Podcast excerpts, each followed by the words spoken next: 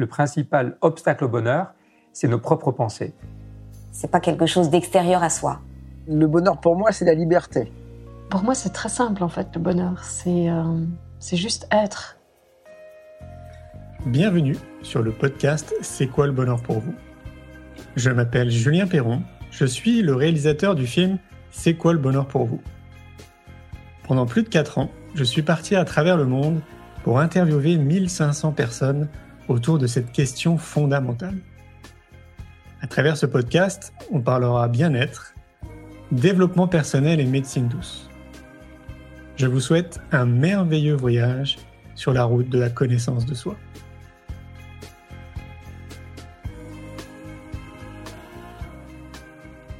Aujourd'hui, j'ai le plaisir de recevoir Laurent Stopnicki. Laurent est compositeur de musique, auteur et cinéaste, et compose également des musiques de documentaires, des génériques TV, ainsi que des chansons pour des artistes célèbres. Artiste pluridisciplinaire, il effectue depuis de nombreuses années des recherches sur l'impact des sons sur les émotions, avec des applications spécifiques pour le stress. Il propose également des séances de coaching individuel basées sur la méthode la Médic Action, dont il est le cofondateur. Je vous souhaite une belle écoute. Bonjour Laurent. Bonjour Julien. Merci de m'accueillir. Alors, bah, on est de retour à Paris. C'est peut-être euh, la dixième fois que je reviens sur Paris. Et bah, comme tu le sais, on est en train de, faire un documentaire sur le bonheur. Très euh, Pour moi, c'est fondamental de répondre à cette question. Dis-toi bien qu'il y a une personne sur quatre qui me regarde dans les yeux et qui me dit Julien, je suis désolé, mais je ne sais pas ce que c'est le bonheur pour moi. Donc du coup, je me dis, il faut absolument poser les graines et que les gens réfléchissent à ce que c'est le bonheur. Alors, c'est quoi le bonheur pour toi, Laurent? Alors, le bonheur pour moi, euh, c'est d'abord, je pense, être bien avec soi-même, être en accord avec soi-même. Je vais parler peut-être en termes de musicien parce que tu sais que je suis musicien. Et je pense que c'est très important de s'accorder avec soi-même pour pouvoir justement jouer avec les autres. D'ailleurs, quand on assiste à un concert classique, il y a toujours un temps où les musiciens s'accordent avec les autres pour pouvoir être au diapason et pour pouvoir jouer avec les autres. Donc je pense qu'il faut d'abord accorder son propre instrument pour être à l'aise dans le monde et avec les autres. Donc pour être en accord avec les autres, il faut d'abord s'accorder soi-même et c'est un premier levier pour le bonheur. Je dirais qu'ensuite, si je peux continuer, il y a un deuxième levier qui est euh, d'être reconnaissant de ce qu'on a déjà, parce que souvent on pense à ce qu'on n'a pas, on est frustré, on est insatisfait. C'est d'ailleurs ça qui a guidé les premières choses qu'on a écrites avec Carole Serra, mon épouse. Euh, on s'est rendu compte que beaucoup de gens étaient insatisfaits de leur vie ou frustrés. Donc je pense qu'ils ne sont pas assez conscients de ce qu'ils ont déjà, et je pense qu'un des moyens d'avoir du bonheur, d'acquérir le bonheur, c'est tous les jours, peut-être tous les matins ou tous les soirs avant de s'endormir, quelles ont été les bonnes choses qu'on a pu accomplir dans la journée, qu'est-ce qu'on a vécu de bien, même des petites choses, et d'en être reconnaissant et de remercier, si on est croyant, un Dieu ou l'univers, ou en tous les cas d'être dans la gratitude par rapport à ce que l'on peut vivre et ce que l'on a vécu. Parce qu'il y a toujours des bons moments dans la vie, mais le tout c'est d'en être conscient et de remercier pour ça. Voilà. Il y aurait d'autres choses? Bah, c'est déjà pas mal. Hein. c'est déjà pas mal. c'est une belle observation. C'est vrai que ça, rejoint de près certains sages que j'ai que j'ai rencontrés aux quatre coins de la planète. Ah, très euh, bien. Qui me parlaient de gratitude. Ouais. Euh, ah. Ils estiment que la gratitude, c'est justement, comme tu dis, un levier ou un outil qui permettrait aux individus de tendre vers le bonheur. Tout à fait. Ouais, Et selon toi, est-ce qu'il y aurait euh, d'autres choses qu'on pourrait, qu'on pourrait soulever? Je vais te donner un indice. d'autres sages me parlent de liberté. Qu'est-ce que tu penses de la liberté? La liberté, c'est un mot qui est galvaudé. Euh, je lisais une pub là, pas plus tard que ce matin, euh, une pub sur la liberté. Et c'était Coca-Cola qui passait la pub. Donc on a le choix entre Coca Zéro, Coca Light, Coca euh, sans caféine, etc. Et j'ai l'impression que le mot liberté est très galvaudé et que c'est devenu maintenant une forme de marketing. Donc il faut se méfier de, de ce mot-là. Euh, c'est un mot qui me parle énormément, mais je pense qu'il reste à définir. Voilà. Eh ben alors, donnons une définition. Alors, la liberté, eh ben, je dirais que c'est de pouvoir s'exprimer déjà. Je pense qu'on a la chance d'être dans un pays où, en tous les cas, on a la chance de pouvoir s'exprimer. Et ça, c'est énorme. Je pense en fait que la liberté, ceux qui en parlent le mieux, c'est ceux qui en sont privés en réalité. Et ça aussi, on peut être reconnaissant de ça, parce qu'on critique souvent euh, justement nos États, etc. Mais on a quand même une relative liberté d'expression. Euh, jusqu'à un certain point, évidemment, puisqu'on peut pas insulter euh, les autres. On peut pas. Enfin bon, je pense que c'est bien qu'il y ait aussi une limite, mais globalement, je pense qu'on a, on est quand même très libre en France et dans beaucoup de pays européens, à l'inverse d'autres, que ce soit dans les pays asiatiques ou dans des pays où il y a énormément de censure, et ça c'est abominable. Donc euh, voilà, une bonne façon d'avoir de la gratitude, c'est de se dire qu'on a, on a une certaine liberté d'action, d'être et de, et de parole. Est-ce que que tu as, été amené à voyager un petit peu partout euh, autour de la planète? Euh, On a un petit peu voyagé, on a surtout beaucoup, euh, enfin je pense que le, pays qui a le plus d'importance pour nous c'est le Japon, parce que c'est un pays qui nous a permis de renaître, puisqu'en fait on, a, on, a, on a eu un incendie très, très brutal où on a failli perdre la vie, et on a, pu, on a pu renaître et devenir un petit peu connu au Japon, et on a pu découvrir à travers ça les disciplines de bien-être et, et aussi un peuple absolument incroyable sur lequel il y a évidemment énormément de clichés, comme à chaque fois qu'on voyage. Je pense que toi, tu as beaucoup voyagé. Tu sais à quel point, quelquefois, on se fait des idées sur un endroit et sur les gens. Et quand on les découvre et qu'on on va à leur rencontre et surtout qu'on s'adapte à eux, euh, c'est assez extraordinaire. Et le peuple japonais nous a, nous a vraiment comblés. Mais ça nécessite une autre forme de communication qui est moins rationnelle et qui est plus vibratoire. Parce que je pense qu'avec les pays d'Asie, on est plus dans, le, dans la vibration, dans, dans, la, dans une, autre forme de transmission que la transmission orale.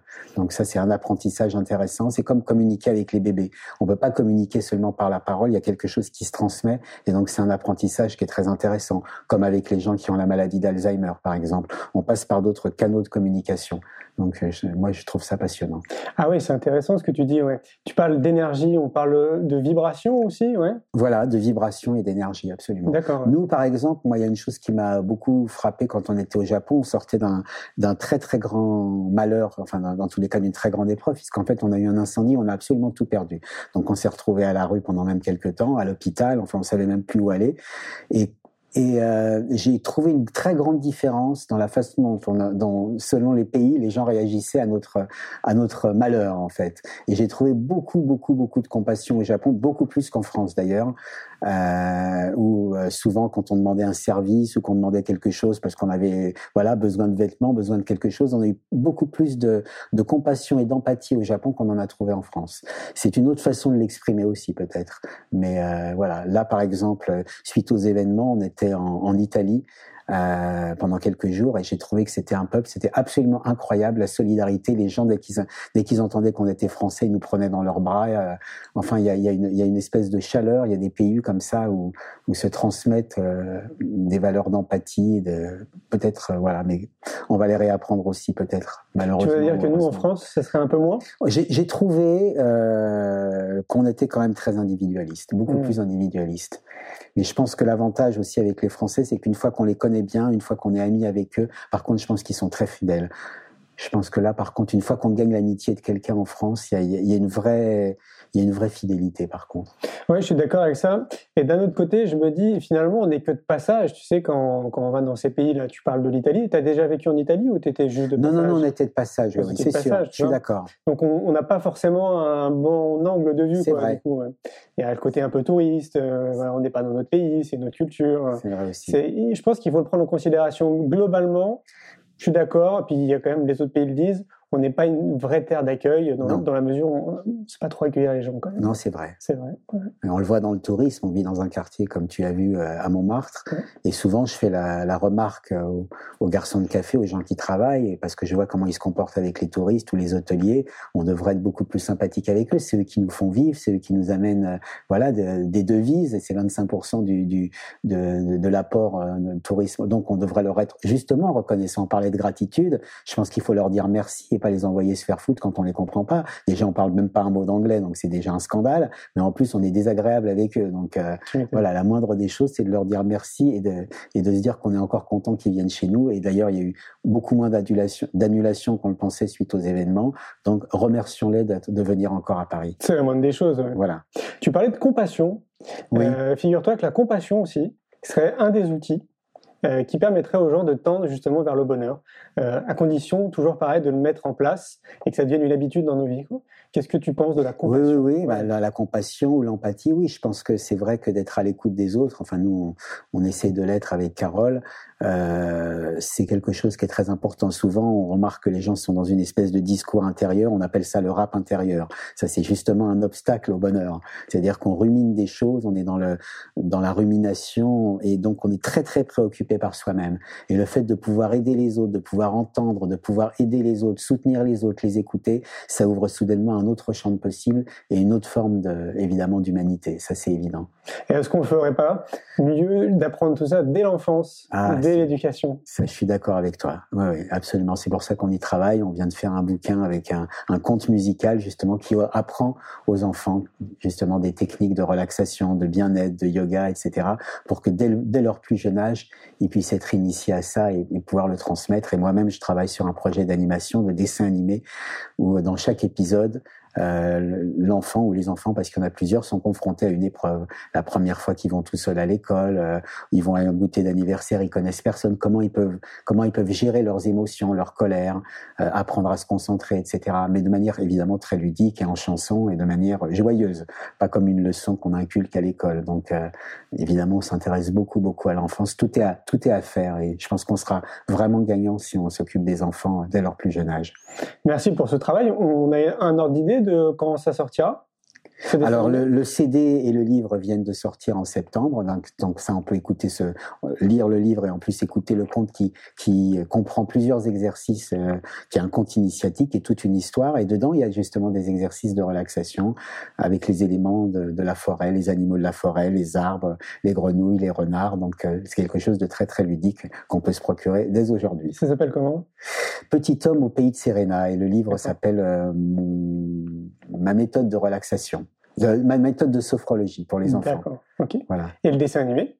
Ah, le dessin animé, il va falloir que le, le temps que ça se fasse, je pense que ce sera dans deux, deux trois ans à mon avis, parce que c'est c'est une lourde production. Eh ouais, j'imagine. Voilà, donc ouais. c'est en cours de gestation de, de production en ce moment. Voilà. Est-ce que à travers ton parcours, il y, a- il y a des gens qui t'ont inspiré? C'est une bonne question. Est-ce qu'à travers mon parcours, il y a des gens qui m'ont inspiré? J'ai, il me vient parce qu'en fait, quand on a écrit notre euh, premier livre, euh, c'est une époque où on, était aussi un peu en recherche, en fait, nous-mêmes. Et je dirais qu'un livre qui m'a marqué, c'est Priorité aux priorités. Euh, ça m'a beaucoup marqué parce que je me suis rendu compte que souvent, on se gâchait la vie pour des petites choses, euh, des petites rancunes, des choses qui n'ont pas été faites dans le passé, des disputes entre les gens. Des... Beaucoup de gens ont des conflits euh, totalement dérisoires entre eux. Et, euh, et ce mot priorité aux priorités m'a beaucoup parlé. Le livre est intéressant, il est un petit peu marketing, mais en tous les cas, le, le, le mot, le mot m'a marqué. C'est-à-dire qu'il faut vraiment donner des priorités à des choses et des valeurs essentielles et arrêter de s'embêter pour des petits détails de, de la vie, quoi. Ce serait quoi? Ce serait quoi, quoi? Bah, Les choses essentielles. ah, les choses essentielles, l'amour, la fraternité, la solidarité, euh, euh, la famille, les amis, les choses importantes et pas, et pas se laisser encombrer euh, par des problèmes d'ego et des petites euh, et des petites disputes euh, quelquefois sordides euh, qui prennent euh, qui prennent souvent le pas sur de, sur l'affection. Combien de fois on voit de gens qui sont brouillés pour des bêtises quoi. Je veux dire ça c'est un thème qui me qui m'apporte beaucoup. Et puis euh, voilà et puis j'aurais voulu quand même puisque tu, tu me poses des questions te parler aussi de mon travail de, de compositeur, parce qu'on n'en a pas beaucoup parlé, si, c'est, si tu es Oui. d'accord avec ça. Totalement. On a créé avec euh, Carole, euh, à la suite de, de- de- de- des événements tragiques qu'on a connus, c'est-à-dire l'incendie, euh, SDF pendant quelques temps, une, méthode de sophrologie, enfin basée sur la sophrologie, on a mêlé euh, les vibrations de la voix, la sophrologie, la méditation avec de la musique. Et j'ai pu faire des recherches sur les musiques, sur les musiques, sur l'impact des, des sons sur les émotions, sur les vibrations. Et le mélange justement, parce qu'en fait la sophrologie se pratique assis et en silence, de même que la méditation. Donc nous, donc nous c'est une autre forme de méditation et de sophrologie. Quelquefois les gens sont pas contents qu'on emploie le mot méditation ou sophrologie, on sait plus quel mot quel mot employer, mais peu importe. En tous les cas, c'est le résultat qui compte. Et on s'est rendu compte qu'avec l'impact de la voix, de la musique, des, de pratiques qu'on a créées, euh, ça donne accès à la méditation et en tous les cas un état de bien-être beaucoup plus facile que des gens qui sont voilà qui n'ont pas l'habitude de le faire. Parce que c'est pas évident de rester assis de ne penser à rien euh, et, de, et de, de, pouvoir méditer. Donc nous c'est c'est une initiation pour des gens qui justement comme des enfants euh, comme des gens qui n'ont jamais pratiqué leur permet d'accéder à un état de bien-être et de bonheur intérieur et de voyage intérieur parce que ce sont des voyages qu'on propose puisqu'il y a de la musique il y a même quelquefois des chants et qu'on fait qu'on a le bonheur de pouvoir faire une fois de temps en temps des très grandes salles. Euh, on a fait ça d'ailleurs récemment au Grand Rex, euh, en seconde partie d'Arun Gandhi, le petit-fils du Mahatma. Et donc c'est extraordinaire de pouvoir partager ça, de pouvoir méditer ensemble à 500 personnes, 1000 personnes. Donc vibratoirement, c'est un c'est un flot de bien-être, d'amour et de fraternité. Et ça, ça nous touche énormément. Et je suis vraiment heureux que la musique justement euh, aide, à cela. C'est une de mes grandes une de mes grandes joies. Tu m'étonnes. Quand tu dis que tu as fait des recherches, à quel niveau? J'ai fait des recherches complètement empiriques en fait, c'est-à-dire que j'ai cherché, très influencé vraisemblablement euh, par euh, l'univers matriciel, euh, j'ai cherché à voir comment on pouvait euh, retransposer cet univers qui est associé pour nous de manière lointaine à nos origines. C'est-à-dire qu'on vient tous de la mer, on vient tous de l'eau. Et donc j'ai créé des sons qui sont filtrés de telle manière à ce qu'on retrouve cette écoute aquatique, j'allais dire, et fétale. Donc c'est pour ça que je pense que ça marche aussi bien. C'est parce que les musiques sont, sont même, bon, je le raconte, c'est un de mes secrets, les gens ne le savent pas forcément, mais c'est filtré de telle façon à ce que ça nous évoque ça.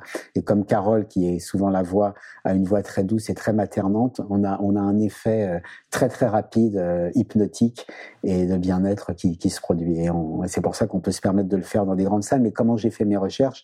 Au départ, j'ai testé sur deux personnes, puis sur cinq, puis sur dix. Et donc la dernière fois, on était même mille personnes. Donc évidemment, avant de faire ce genre de choses sur une grande salle, il faut, il faut, il y a un, un travail de laboratoire et, et, de, et de le tenter évidemment en petit comité. On peut pas se permettre de faire des séances comme ça si on n'est pas à 100% au point.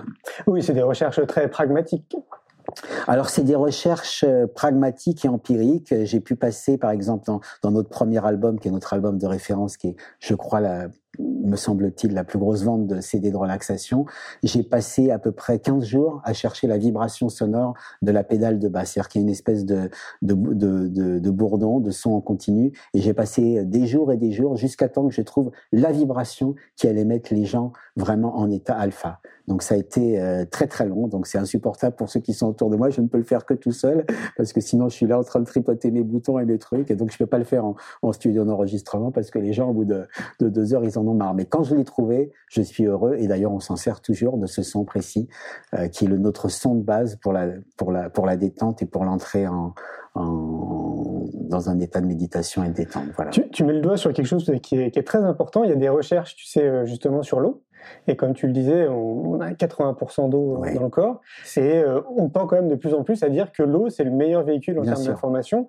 Et ça Bien laisse sûr. supposer, dans un futur proche, des applications qui seraient extraordinaires dans le domaine de la santé. Bien et donc, sûr. on passerait évidemment par les vibrations. Hein. Bien sûr, bien sûr. Et là, tu aurais un rôle à jouer sûrement. Ah bah avec plaisir, oui, oui. Ça, ce sera avec, avec joie, oui. Est-ce que tu ressens, toi, justement, ces, cet effet sur toi, puisque tu travailles... Euh, ah oui, quand je le fais, oui. Ouais. Et d'ailleurs, de, dernièrement, j'en fais un petit peu moins et je sens la différence. C'est vrai que quand je le fais, je suis dans un état vraiment euphorique, quoi. Je suis, d'ailleurs, je vois absolument pas le temps passer. Je peux passer des heures et des jours. J'ai absolument plus la notion du temps parce que je suis emporté par, par un flot vibratoire, en fait. Ça, c'est sûr. Ouais. Tu as toujours été dans, dans ces réflexions? Non. Ou, euh, non Pas du tout. C'est ce, ce, drame qui t'a amené. Euh... Oui, oui, oui. Je pense que le drame y a été pour beaucoup. Euh, et le fait qu'on ait fait ce travail avec Carole, en fait, qu'on ait, qu'on ait fait ces recherches justement pour savoir comment on pouvait apporter notre pierre au bien-être des gens, euh, c'est ça qui a certainement modifié des choses. Moi, j'étais plutôt. Euh, d'abord, avant, je faisais de la variété et j'ai toujours aimé. Alors, cela dit, c'est un côté que j'ai pas que j'ai pas complètement perdu. J'ai toujours aimé les, la comédie et les choses autour de l'humour. Euh, mais ça a tout, toujours été un humour un peu satirique, un peu mélancolique à la manière d'un Woody Allen. Il y a toujours quelque chose d'un petit peu, une petite amertume derrière. Donc c'est pas, c'est pas comme en tuyau de poil, quoi. Mais j'ai toujours été euh, sensible à la, à la comédie, à l'humour, en fait. D'accord, donc le monde énergétique, les vibrations, euh, c'est venu bien après. Alors le monde énergétique, les vibrations, je crois que j'y étais sensible avant parce que j'ai été, euh, j'ai eu la chance d'être de cette génération qui ont vu arriver un instrument extraordinaire qui s'appelait le synthétiseur. Et ça, je pense que ça a littéralement bouleversé ma vie parce que je me destinais pas spécialement à faire de la musique d'ailleurs. Je pensais faire plutôt du cinéma, ce que j'ai fait après. Euh, et quand j'ai vu arriver ce, cette première machine qui s'appelait euh, l'ARP Odyssey, le MOOC synthétiseur, dans les années, à la fin des années 70, donc j'étais vraiment gamin, euh, j'étais totalement fasciné par cet instrument. Et là, j'ai passé des jours, des nuits entières. Mon, père m'a dit si tu as ton bac, je t'offre cette machine qui a l'air de te fasciner. Donc, j'ai vraiment bossé pour avoir le bac parce que j'étais pas forcément un super bon élève. Et, et, donc là, là, j'ai commencé à faire des recherches sur les sons, mais pas dans l'esprit d'avoir du bien-être. C'était plutôt comment, pour des enregistrements, pour des chansons, pour de la dance music, pour des choses comme ça. Et c'est venu, comme j'avais acquis cette expérience de la recherche sonore, quand on a mis au point cette méthode de bien-être, j'étais déjà euh, très aguerri sur les synthétiseurs. J'étais très, déjà très, très avancé. Mais en réalité, après, je me suis intéressé, j'espère que je suis pas un petit peu long, à ce qu'on appelle le sampling. Alors le sampling, qu'est-ce que c'est? C'est qu'on enregistre des sons extérieurs ou des instruments extérieurs et qu'on peut à partir de là euh, recréer d'autres sons à partir de sons déjà existants. Et moi, je me suis beaucoup intéressé à ça, mais très très peu de gens le font comme ça. En fait, en réalité, le sampling, c'est utilisé par des rappeurs parce qu'ils utilisent des boucles de musique déjà existantes pour pouvoir euh, faire d'autres musiques. Moi, c'était pas le cas. J'enregistrais des oiseaux, j'enregistrais euh, euh, quelqu'un qui tape sur un verre, j'enregistrais des bruits de bébé, j'enregistrais des tas de trucs et je, et je les resculptais après.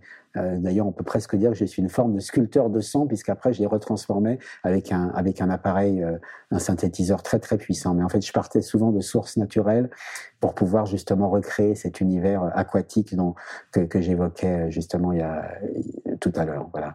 Oui, donc tu as une vraie expertise.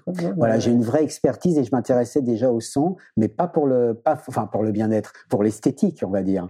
Mais là, je, on marie justement, et d'ailleurs ça tombe très bien que tu me parles de ça, parce que justement, on essaie de marier l'esthétique et le, thérapeutique. C'est-à-dire que ce ne sont pas des recherches qui sont abruptes, il y a toujours des mélodies, il y a toujours un bien-être, ce sont toujours des musiques qui peuvent s'écouter, il y a un bien-être aussi par l'esthétisme. Donc il y a une volonté de rester esthétique et non pas des vibrations euh, qui viennent de nulle part ou des choses subliminales ou je ne sais quoi, euh, ou un truc dans une oreille qui passe par une autre. Enfin, c'est pas des recherches purement scientifiques, il faut que ce soit beau. Hmm.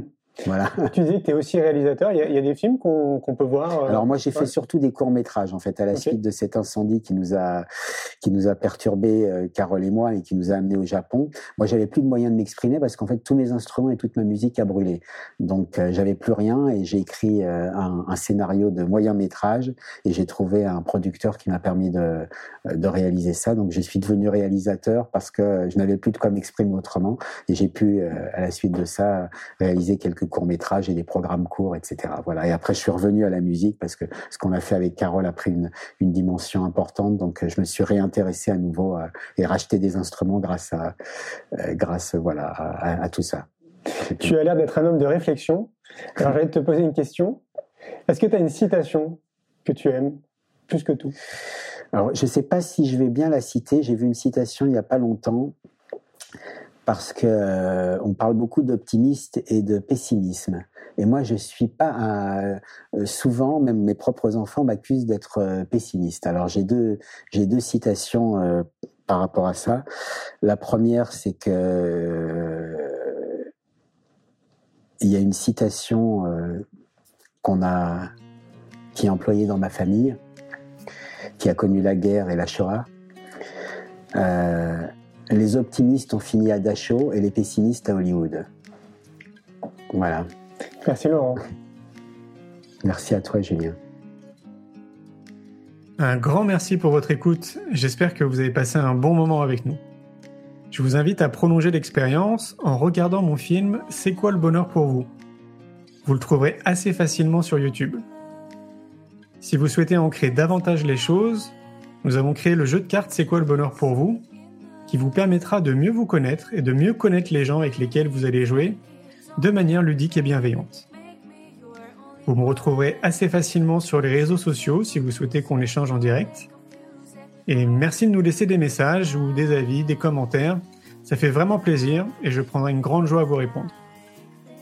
En attendant, je vous souhaite une très belle route et je vous retrouve maintenant la semaine prochaine pour un nouvel épisode du podcast C'est quoi le bonheur pour vous?